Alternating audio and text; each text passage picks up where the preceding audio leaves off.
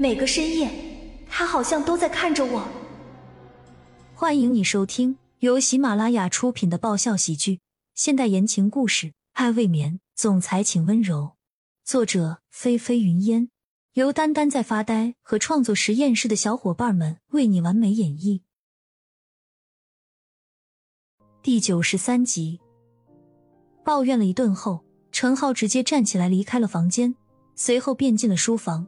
他站在落地窗前，不知道在想些什么。几分钟过后，突然轻笑了起来。他拿起手机，像是下了某种决心一样，毫不犹豫的按下了一串熟悉的号码。这个电话号码他很久没有打过了，想不到今天却要破例了。电话拨了很久，哪边才接？陈浩也不在意那边的沉默不语，只是说出了自己的目的。现在时机够成熟了吧？还不够，还不够。你到底想要等到什么时候？手机那头再次沉默了下来，程浩脸色顿时变得不耐烦了起来。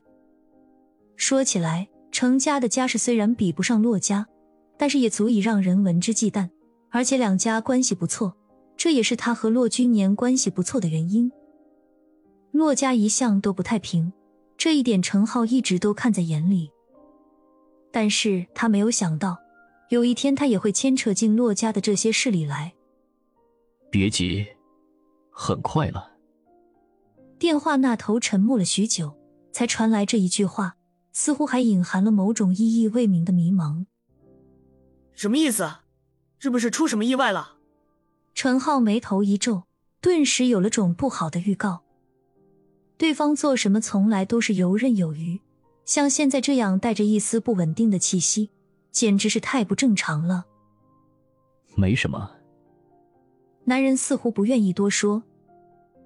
手来，你骗得了别人，骗不了我，是不是出什么意外了？陈浩有些担忧的追问着。是被发现了，还是遇到阻碍了？都不是。陈浩等了半天，但是话却中断了。他额头冒起青筋，本就不算好的脾气直接暴走了。不是什么不是，我说你说话什么时候学了这唧唧歪歪的一套？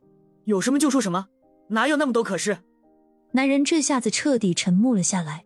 陈浩等了半天，确定他不会再吭声了，顿时就冷笑起来。好啊，你，我不计酬劳帮你做事。你就是这么报答我的？行啊，我懒得管你的破事。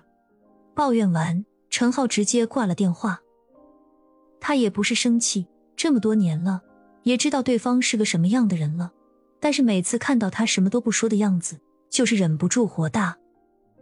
陈浩又回到了房间，看了看躺在床上不省人事的骆君年，他忍不住叹了口气：“你说你好好当你的骆家二少不好吗？”为什么偏偏什么都要去争一争呢？这个问题，别说骆君年此时昏睡着，只怕就是清醒的时候也没办法回答他。江曼并没有在季锦林这里待多久，因为他很快就接到了洛宅的电话，而且还是洛君莫妈妈打过来的。江曼刚出门准备回去，却遇上了季锦林回来。曼曼，江曼脸上挂着浅笑，看着缓缓走来的季锦林。今天的他穿的很休闲，倒是挺阳光帅气的。怎么这么快就回来了？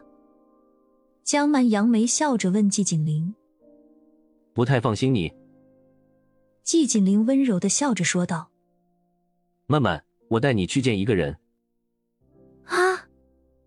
江曼有些疑惑：“见谁？”本集完，欢迎订阅本专辑。爱未眠，总裁请温柔。